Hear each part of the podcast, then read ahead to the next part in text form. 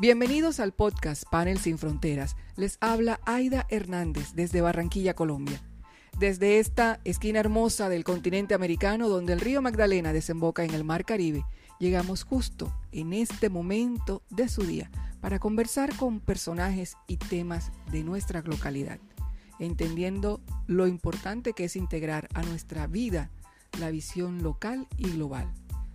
Es lo que hemos aprendido en los últimos tiempos. Hoy tenemos con nosotros a la escritora de bestsellers ecuatoriana, Ada Escalante. Vamos a conversar con nuestra invitada, escritora y mentora, sobre su trabajo, pero vamos a conocer primero de ella. ¿Quién es Ada? ¿Cómo se describe Ada?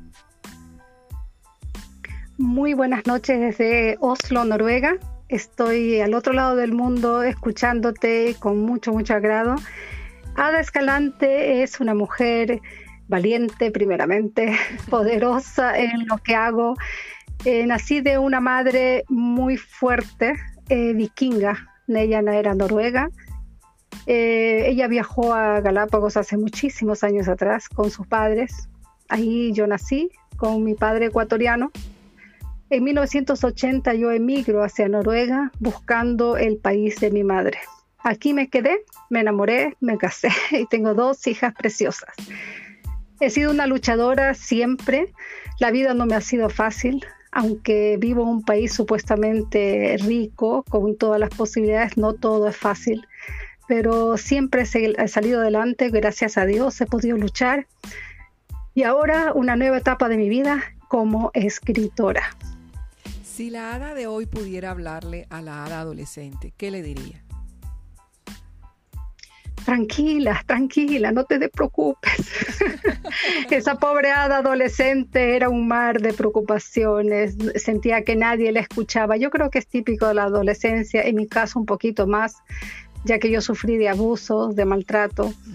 Y para mí viajar fue una escapatoria más que todo. Y yo cuando, como tú dices, ¿Qué le dirías tú a ese adolescente? Te digo que utilizo mucho la escritura terapéutica para llegar a hablar con esa niña o esa joven. Y es una manera tan hermosa de, hablarlo, de decirlo, porque te transportas a ese tiempo y le haces ver que la vida va a ser mucho, o sea, va a ser difícil, pero vas a lograr muchas cosas que a lo mejor ni siquiera te imaginaste. Yo, si alguien me cuenta a mí a los 14 años que voy a ser escritora de dos bestsellers, yo le decía, tú estás loco, ¿cómo se te ocurre? Pero aquí estoy y, lo he logrado, he pasado muchas, muchas barreras, pero lo he logrado y, es, es emocionante realmente estar en esta posición ahora. Los jóvenes de nuestra época, las jóvenes más que todo, de nuestra época, acostumbrábamos a llevar un diario eh, y en ese momento de nuestra vida ni, ni idea si íbamos a escribir un libro, como bien lo estabas diciendo.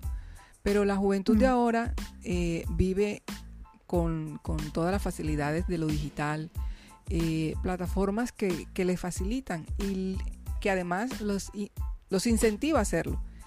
se animan a hacerlo y sueñan con publicar y, con producir.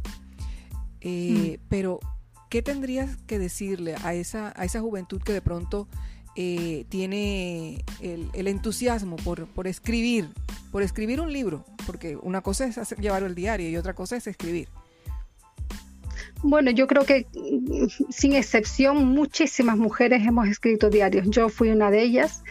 Eh, amaba escribir, eh, copiaba las canciones de la radio, porque yo me crié con radio sin televisión, y copiaba las canciones, hacía mis cancioneros, escribía mis diarios, hasta que un día mi papá descubrió un diario que era mucho fantasía más que realidad. Me castigó enormemente por ese diario y me prometí a mí misma jamás, nunca volver a escribir esa promesa se rompió hace un tiempo atrás. Eh, trabajé muchos años como contadora, eh, casi 25 años como contadora, y de un de repente el destino me puso por delante, Dios me puso por delante el ir a un curso de escritura. Y de repente era como que volví a esa época cuando escribía los diarios y dije, wow, qué increíble. O sea, nunca perdí ese anhelo, ese deseo de escribir, y era como volver a mi juventud, a mi niñez, me desahogué totalmente escribiendo a una velocidad de, del, sonido que así eh, escribía. Eh, fue fantástico y de repente me di cuenta que, wow, o sea, tenía todo eso dentro y no lo podía haber sacado porque no era el momento, no era la oportunidad. Hoy en día, como tú dices, la juventud tiene todas las herramientas y yo creo que es importantísimo, importantísimo escribir, porque nos estamos olvidando de realmente qué es escribir. Y cuando escribimos, transmitimos, eh, transmitimos estos pensamientos, estas dudas, todas esas cosas que nos agobian, que a veces la gente no nos entiende porque no podemos poner palabras reales en los sentimientos. Pero cuando escribes, algo sucede en nuestro cerebro que es como que abres una llave y eso comienza a brotar, a brotar, y tú a veces ni sabes de dónde sale tanta palabra. Así que yo realmente estoy feliz de escuchar que jóvenes hoy en día quieren escribir. Y escribir un libro, no todos quieren hacerlo, pero escribir un libro es algo maravilloso. Te lleva a una dimensión de, decir y sentir ese libro en tus manos, decir, wow, lo hice yo. O sea, no, no, es un, no es un escritor de renombre, Gabriel García Márquez, pero eres tú, eres tú y tu historia. Y esa historia tiene que ser leída por alguien. Ahora que mencionas a García Márquez, ¿sabes qué, qué decía él? Él decía que él no se había inventado el realismo mágico, que eso existía en las calles y en, nuestras ciudades y nuestros pueblos aquí en la costa y en, Colombia. Entonces, ese relato eh, lo asumió y, lo proyectó eh, con historias propias, historias que, conocía. Y, bueno, eh, luego... digamos que ya en la, técnica ya él desbordó todo lo demás, convenciéndose que lo, que, lo único que quería hacer era escribir. Y eh, en relación con la pregunta anterior, eh, la adolescente que tengo en casa a veces me dice, eh, estoy tratando de como de, interpretar una situación, me dice, ¿cómo digo cuando una persona quiere decirte algo incómodo? ¿Con qué palabra lo mm. coloco? es eso, es esa práctica, yo le decía a ella, yo te dejo mami porque eh, en algún momento te vas a dar cuenta que has adquirido el hábito y no vas a tener ningún trabajo para hacer ensayos a, la universidad, por ejemplo. Y, mm, es, un hábito y hay que mantenerlo. Mm. Ahora, mm. ya nos contaste cómo llegas a escribir por un curso. Eh, llegas, llegas al curso y, y te encuentras nuevamente. Ahora, ¿cómo llegas a, la decisión de enseñar a otros? Cuando descubro eh, que mientras yo escribía sucedía algo en mí que no me lo esperaba porque yo había prometido a mi madre antes que ella muriera. O sea, en vida ella me preguntó muchas veces, escribe la historia de mi vida, escribe. Digo, pero mamá, eso es muy difícil. Y bueno, tuvo que suceder, ella murió y cuando ella muere siento ese remordimiento, ese cargo de conciencia que ¿por qué no lo hice? ¿Por qué no lo hice? Dios mío, ¿por qué no lo hice?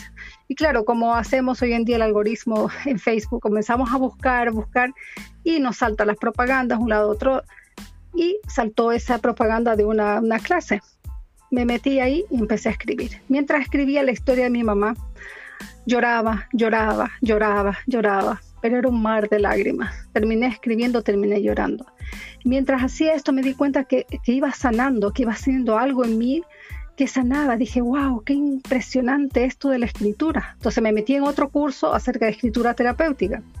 Y dije, no, esto no se puede quedar conmigo. Yo tengo que enseñarle a la gente y vi que había muchísimos cursos allá afuera. Escribe tu libro en tantos días, escribe tu libro, hazlo un beso, escribe tu libro. Pero nadie se enfocaba en escribir tu libro como terapia. Escribir tu libro para poder sanar, escribir tu libro para contar esa historia que te tiene dentro atada. Y esa fue la idea. Dije, no, esto tengo que hacerlo.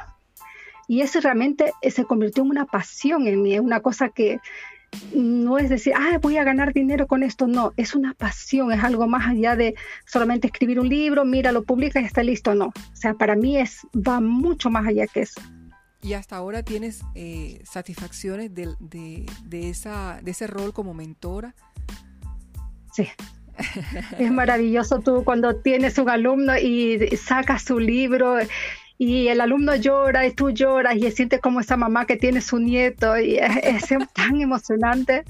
Y yo te puedo contar una anécdota de justamente una chica colombiana que sacó su libro hace un mes atrás y me dice, ella empezó y me dice, no, yo quiero escribir solamente unos, unas reflexiones, un librito de reflexiones. Bueno, le dije, yo no te puedo prohibir porque es tu vida. Pero mientras hacíamos el coaching, porque es una manera también de, de sacarles a ellos su historia, entonces le digo, comenzamos a conversar, ¿por qué tú haces en Estados Unidos si tú eres colombiana? Y me cuenta su historia, porque ella emigró. Y mientras ella me va contando, yo ya en mi mente, yo ya tenía el libro de ella listo. Y yo le digo, pero, pero ¿por qué tú no escribes esa historia? Fascinante. No es que me da vergüenza, me da pena, ¿qué van a decir de mí? Es que olvídate del resto, enfócate en ti. ¿Sabes que ella cambió el tema comenzó a escribir sobre su vida, sobre su emigración a Estados Unidos, la vida que llevó allá, cómo la recibieron. Y ella me dice, Ada, si tú no hubieras, me hubieras impulsado a hacer esto, jamás, jamás en la vida lo hubiera escrito. Ahora todo el mundo le agradece a su familia, a sus, sus padres. Tú dices, Dios mío, qué rico que lo escribiste. Por fin sabemos cómo te fue a ti. Porque todo el mundo cuenta la historia tan linda, ¿no es cierto? Pero y eso a mí me dio una satisfacción tan grande que estoy haciendo lo correcto, estoy haciéndolo bien. Sí, eh, es que cada uno tiene una versión distinta de, la historia de la migración, por ejemplo, de su, de su propia migración. Entonces, eso lo convierte en algo único. Y todas las historias no van a ser iguales. Y si es para, para sanar, eh, para que las generaciones próximas eh, entiendan qué fue y cuál fue el contexto de ese momento, eh, mm. pues muy seguramente las decisiones también serán distintas. Mm. Y se va a contar la, realidad como fue, porque a veces nos hacemos una idea extraordinaria de la, de la inmigración. El libro que yo cuento acerca de mi madre, la misma familia mía que conocía la historia de mi mamá, obviamente, desde que, que emigraron de Noruega a Ecuador, eh, me decían, qué increíble sentir, eh, ver, o sea, poder leer toda la historia de ella, desde que ella nace hasta que ella muere, y verlo en un libro compactado, todo en un libro, es escalofriante, porque una persona puede pasar por tantas cosas y claro, eh, todos sabían como un rompecabezas, tú sabes una pieza, el otro sabe otra pieza, pero juntar todo esto y verlo en una sola imagen es realmente impactante. Y me decían, Dios mío, ¿cómo he llorado con la historia de tu madre? ¿Cómo, eh, cómo me has transmitido la emoción de que se roban sus hijos, que todas las cosas que ella tuvo que pasar eh, y, con todo contado en un libro. Si yo no lo hubiera hecho, o sea, si me hubiera quedado ahí, no, esto no, no, ¿quién va a querer leer esto? Pero muchas veces somos cobardes porque no tenemos el, eh, tenemos ese miedo de la crítica. Todo escritor tiene miedo a la crítica. ¿Por qué? Porque nosotros expresamos lo que llevamos dentro. Y cuando exponemos nuestra alma hacia afuera por medio de un libro, ¿qué pasa? Que sentimos que, ay, pero ¿y si lo estoy escribiendo mal? ¿Y si la gente va a ver lo que yo escribo y no les gusta? ¿Por qué te están criticando a ti? Pero eso es todos los escritores pasan exactamente por lo mismo. Entonces tenemos que dejar eso de lado y pensar que mi historia puede impactar de tal manera a otra persona que puede cambiar su vida. Y eso es lo más importante. Bueno, te iba a preguntar cuál era la lección de vida eh, para quien lea cuando tu boca calla, el cuerpo habla. Creo que ya, la, ya has adelantado un poco, pero quisiera que, que pensaras bien eh, si de pronto hay alguna lección en especial eh, para la persona o para el lector de tu libro, cuando tu boca calla, el cuerpo habla.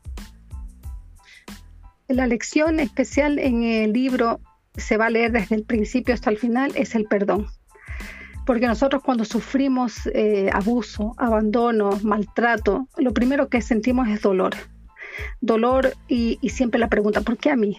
¿Por qué tuvo que esto sucederme a mí? ¿Por qué, por qué de todas las mujeres, por qué a mí?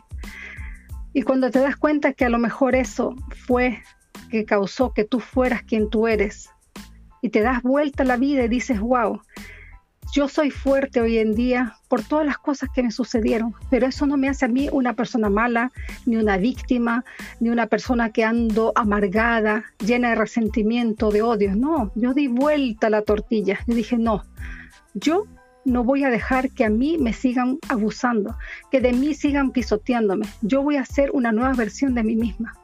Y esa versión significa perdonar. Y perdonar, como lo explico bien en el libro, perdonar no significa que yo le voy a decir a mi abusador, sabes que te perdono lo que tú hiciste. Sí, yo lo perdono a él, pero perdonar primeramente es para mí, para mí, porque yo tengo que sanar. Y si yo perdono, yo sano. Porque si yo no perdono, yo me estoy comiendo el veneno todos los días y me estoy matando yo. Mientras que la otra persona, como dicen en España, se van de rositas y no se enteran de la vida. Mm. Mientras yo me amargo, él no sabe nada. Escuchándote, eh, me pongo a pensar en las noticias que ha habido en los últimos días, por ejemplo, aquí en, en Colombia, en Barranquilla, sobre el tema del abuso y cómo está tan cercano al círculo familiar eh, de los niños, de las niñas, mm. de los adolescentes y las adolescentes. Mm. Y nos quedamos en las estadísticas, en el, en el hecho, pero ¿qué pasa? ¿Cómo se procesa una mm. situación así hacia adelante? ¿Cómo ayudar a avanzar? esto que tú escribes. El problema. Sí. Esto que tú Lo que yo digo en el libro justamente cuando tu boca calla, y ese es el problema, que nosotros nos callamos, nos callamos por el miedo al que dirán, por, el, eh, por ser juzgados, por ser mal vistos, porque casi siempre la mujer se lleva la mala, la mala impresión, ¿no? Que abusaron de ti, ¿qué hiciste tú para que abusaran de ti? y lo he escuchado mil de veces. O sea, yo tenía cinco años cuando empezó el abuso. ¿Qué pude haber hecho yo para que abusaron de mí? Nada, absolutamente nada. Pero yo vivía con la culpa. Yo vivía culpa, sobre esa culpa me llevaba a mí eternamente. Y como no podía decírselo a nadie, nadie tenía que enterarse, porque si no a mí me, la amenaza era la muerte, aunque yo no entendía que él no me podía matar, ya esa amenaza estaba en mi mente. Entonces yo tenía que callarme. ¿Y qué sucede cuando tú te callas? Tú te enfermas. Y por eso digo, el cuerpo habla. ¿Y cómo habla? Por medio de la enfermedad. El dolor, eh, la migraña, el dolor reumático, dolores musculares, eh, eh, sangrar. Yo sangraba muchísimo y no entendía, los médicos no tenían nada que, que el cuerpo dijera que tendría que sangrar de esa manera, pero era mi cuerpo que gritaba para que yo declarara qué es lo que me estaba pasando. Qué difícil.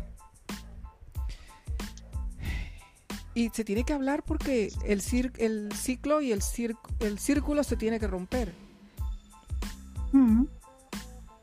Se dice que... Pero cuando yo lo hablé, lo... dime. Eh, continúa. Ya, lo que cuando yo traté de hablarlo ya en, en, edad adulta, eh, no me creyeron.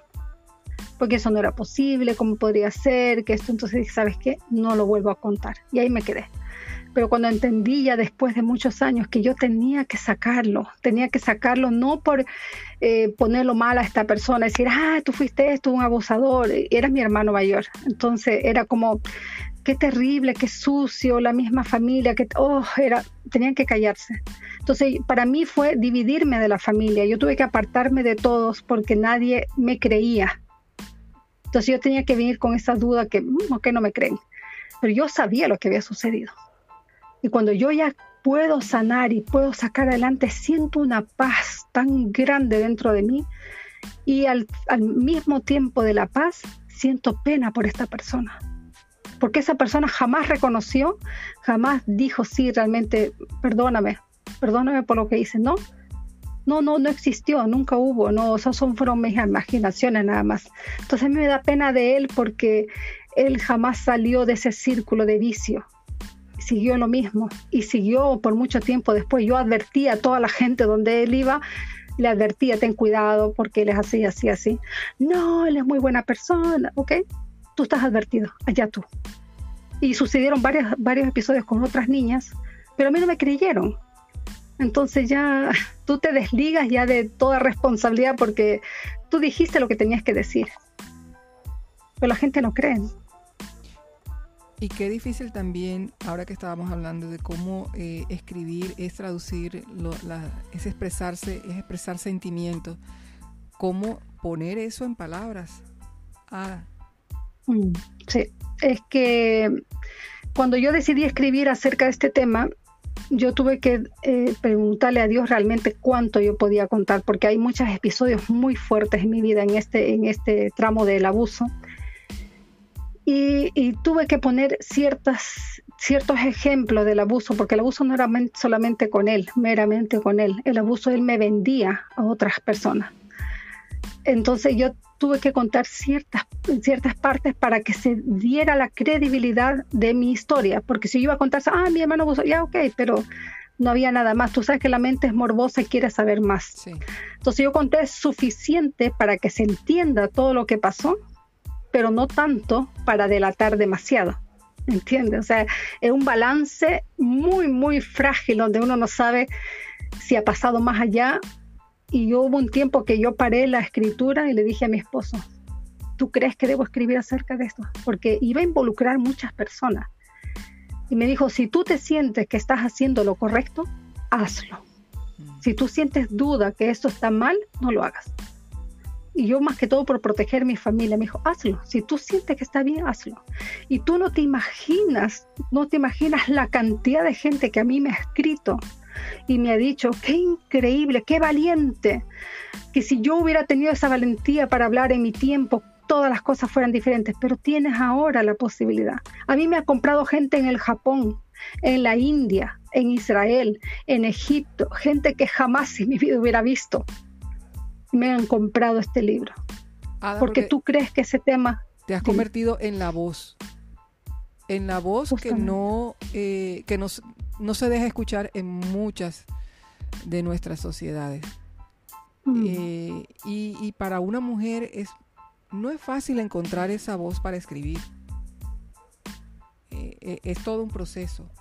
Por eso es tan importante que, que se escriba desde tan joven o desde joven eh, se mantenga ese hábito, porque es la forma en que se puede procesar aquello que el, sentimiento te ahoga.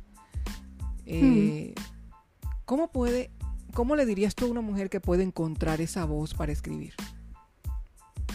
Primeramente tiene que quitarse el miedo porque lo que yo experimento con los alumnos que yo tengo, el miedo primeramente es lo voy a escribir mal. Nadie escribe mal tenemos una eh, idea desde la primaria, de la escuela, cuando estábamos chiquitos, que escribe correctamente, eso no se escribe así. Cuando escribimos nuestros sentimientos no hay nada que sea incorrecto. Lo que nos ocupamos muchas veces en nuestra mente es que esté gramaticalmente bien, que la ortografía esté correcto, que la sintaxis esté bien. Eso no es tu preocupación. Tu preocupación es escribir, escribir como salga, tal cual te viene de tu mente. Todo lo demás se va arreglando. Si tú quieres escribir un libro y publicarlo, eso se lo entregas a un, editor. El editor te acomoda todo lo que tiene que acomodar, pero tu esencia, tus pensamientos no lo va a escribir otra persona, lo va a escribir tú. Tú vas a escribirlo, porque nadie sabe lo que tú estás pensando, solamente tú. Bueno, eh, escribiste también sobre Galápagos. Hace poco aumentaron. No, el, primero, primero es el libro de mi mamá, por eso se llama Galápagos, porque ella como viajó a Galápagos, eh, el título era Galápagos con amor. Es el libro de mi mamá. Ah, ese es el libro sobre tu mamá.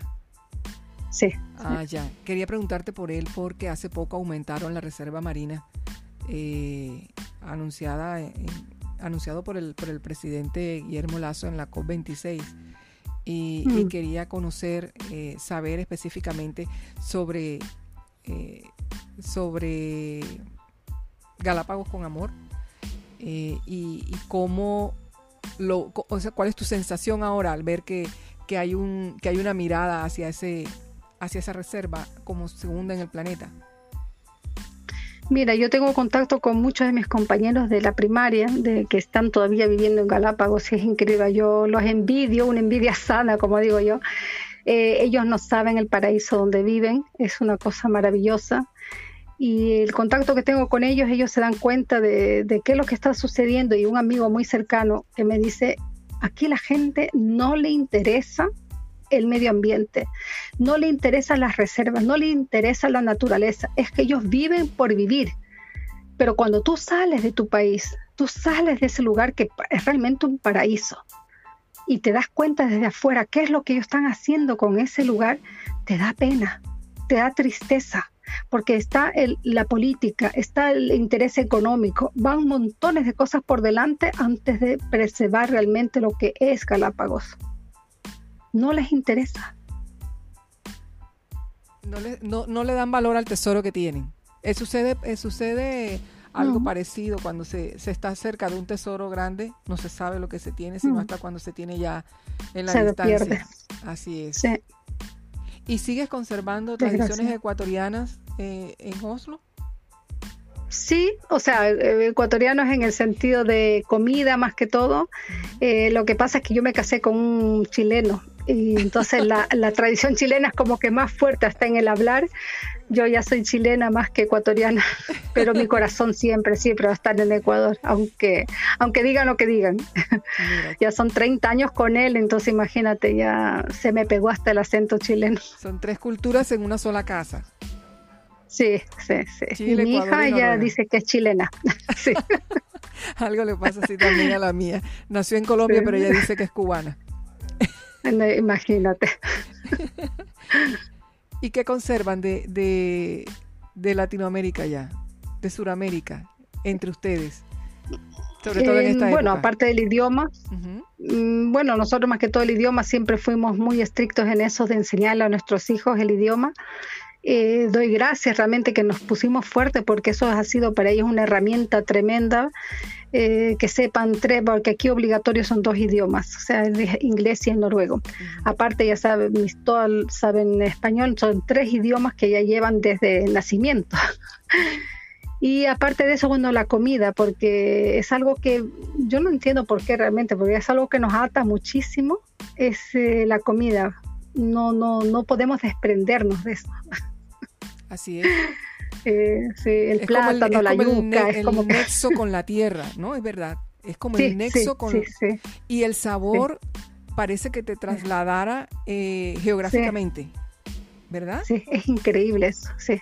Yo ah. llevo 41 años aquí, o sea, yo llevo más toda mi vida aquí yo salí a los 17 años, pero siempre, siempre es que tengo que comer mi sopita de queso, mi, mis hallacas y esto y esto. O sea, es que tengo que hacer, es como que algo que no quiere soltar, tiene que estar ahí.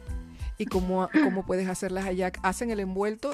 ¿Cómo consigues el, eh, para hacer el envuelto? Eh, aquí, ven, aquí, aquí venden todo, todo. Hay una tiendita que abrieron acá recién, bueno, hay varias, pero una que trajeron todos los productos de Latinoamérica. No, aquí se encuentra todo, todo, todo, todo a un precio exorbitante, pero, pero hay, pero hay. ¿Cómo se hace una, una, una yaca ecuatoriana? Con la hoja de plátano, la, bueno, aquí venden hasta la masa ya listo, con su chanchito, un pollo, sus condimentos, así que yo no soy muy buena para hacerlo, pero de repente se me ocurre y, hago mis cositas también. Es algo de verde. ¿Y tus hijas? Bueno, ellas son noruegas. Ellas son noruegas. No, no, no, ellas no, ellas sí les gusta que la mamá le haga esto, le haga las empanadas chilenas, eh, hago mis cosas, pero no, ellos son, ellos son noruegos. No se les puede quitar tampoco eso porque ellos nacieron aquí y es, es su cultura también, ¿no? Entonces tiene la mezcla de las dos cosas. Que les gusta la comida noruega y, y de repente cuando hay algo especial, que la mamá haga algo, algo especial, pero no, ellos son noruegos. ¿Y escriben? Sí, bueno, la grande sí, la, la chica no, ella como está ocupada en sus patines no tiene tiempo para otra cosa, la grande sí, escribe poemas, dibuja, muy bonito. Yo también he dibujado mucho tiempo, pero más me he decantado ahora por la escritura. Ella sí escribe. Bueno, claro, no ha publicado nada, pero sí, sí escribe ella. Dice que le da miedo publicar. El mismo miedo que tienen todos. Sí, sí, sí. Sí, sí, sí. Pero yo le digo, yo te ayudo. No, no, no, no, déjame así nomás, esto, esto es privado, esto es mío, no, no, no, no, quiero que nadie lo lea.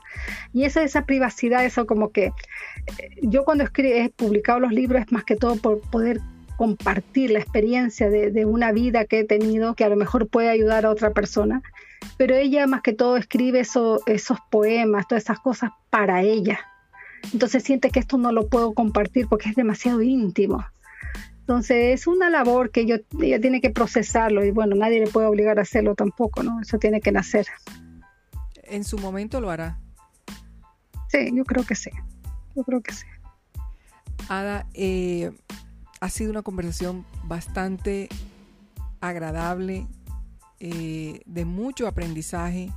Creo que quien te escuche eh, en este tiempo que creo que llevamos un poquito más de media hora conversando, se va a sentir entusiasmado o entusiasmada para escribir. Mm. Sí, porque lo primero que uno piensa es, ¿de qué escribo? ¿Cómo lo escribo? El terror, que, le dicen, que nos dicen a nosotros los que estudiamos comunicación social, el terror del papel en blanco. Eh, ¿Cómo damos ese primer paso? Pero escribir desde el sentimiento siempre va a ser eh, un poco más sencillo. A nosotros nos decían en clase, bueno, a nosotros en clase nos decían, eh, escriban como hablan y luego van corrigiendo. Esa es una manera es que es la mejor manera, es lo mejor. Tienes que escribir como te salga, tal cual. Eso, eso es lo más importante, que salga tal cual tú lo estás. Porque eh, lo increíble cuando tú empiezas a escribir, por la escritura terapéutica lo, lo aprendido, que cuando tú empiezas a escribir no piensas. Eso sale, sale. Es que no tienes que forzar la mente a decir voy a escribir de esta manera. No, eso sale. Tú pones una palabra y enseguida sale lo demás. Es algo y eso de que el papel, o sea, que te, la mente en blanco, eh, es, yo, yo personalmente te digo que eso no es más que falta de disciplina. Porque tú tienes que sentarte a escribir sí o sí. Si tú te dices voy a escribir un libro en, tantos días, en tantos meses, tú tienes que sentarte a escribir. Si ese día no tengo ganas, te sientas a escribir, porque es una disciplina. No es que, ay, hoy día no tengo nada que sí, todo el tiempo hay algo que escribir. Escribe lo que está al frente tuyo descríbeme el, computador, cómo se ve el computador. Y comienzas a describir algo y ¡guau! sale todo de nuevo. Pero no es bloqueo, es solamente porque nos falta la disciplina de sentarnos a escribir. Escribe 15 minutos todos los días y vas a ver que eso nace automático. Y después no vas a dejar de escribir porque necesitas, necesitas urgente hacerlo. Quien quiera contactarte, Ada, ¿cómo hace? Luego de, sentirse una página. inspirada, ya inspirado en este momento y quiera contactarte y decir, ahora sí voy a escribir, si tengo una mentora así, sí quiero escribir. Mira, yo tengo en Instagram, en Facebook, en todos lugares yo me llamo igual, Ada Escalante. Es una estrategia de marketing que aprendí muy, muy temprano y gracias a Dios que lo hice. Eh, me llamo igual en todas las redes y es más fácil de encontrarme. Y mi página web es cuentatuhistoria.info Ahí está toda la información acerca de los cursos, los precios, todo, todo, todo. Y demás, me pueden escribir y, todo se puede arreglar. Así que no, no, no hay ningún problema. Lo importante es que escriba. Sí, para mí más importante es que escribe. Yo tengo ahora una, una, community manager que me está diciendo, es que tú tienes que poner el precio más alto. Le digo, déjame ahí, déjame ahí porque yo lo que quiero es que la gente escriba. Pero así te vas a morir de hambre. No importa, yo quiero que escriban. Ada, qué delicioso conversar contigo. Ada Escalante, escritora y mentora de bestsellers. Gracias por tu tiempo, Ada. Eh, Colombia, desde donde originamos, y Noruega, donde reside actualmente ella. Hemos estado unidos en este momento por la producción del podcast Panel Sin Fronteras. A la audiencia les agradecemos haber invertido estos minutos del día para escuchar Panel Sin Fronteras desde el Caribe colombiano y esperamos que se entusiasmen por seguir escribiendo y por escribir desde donde están. Los invitamos a seguir también nuestro blog panelsinfronteras.co y las cuentas en redes sociales en Facebook e Instagram. Pueden seguirme en Twitter como arroba Aidamar. Les habló Aida Hernández en Panel Sin Fronteras.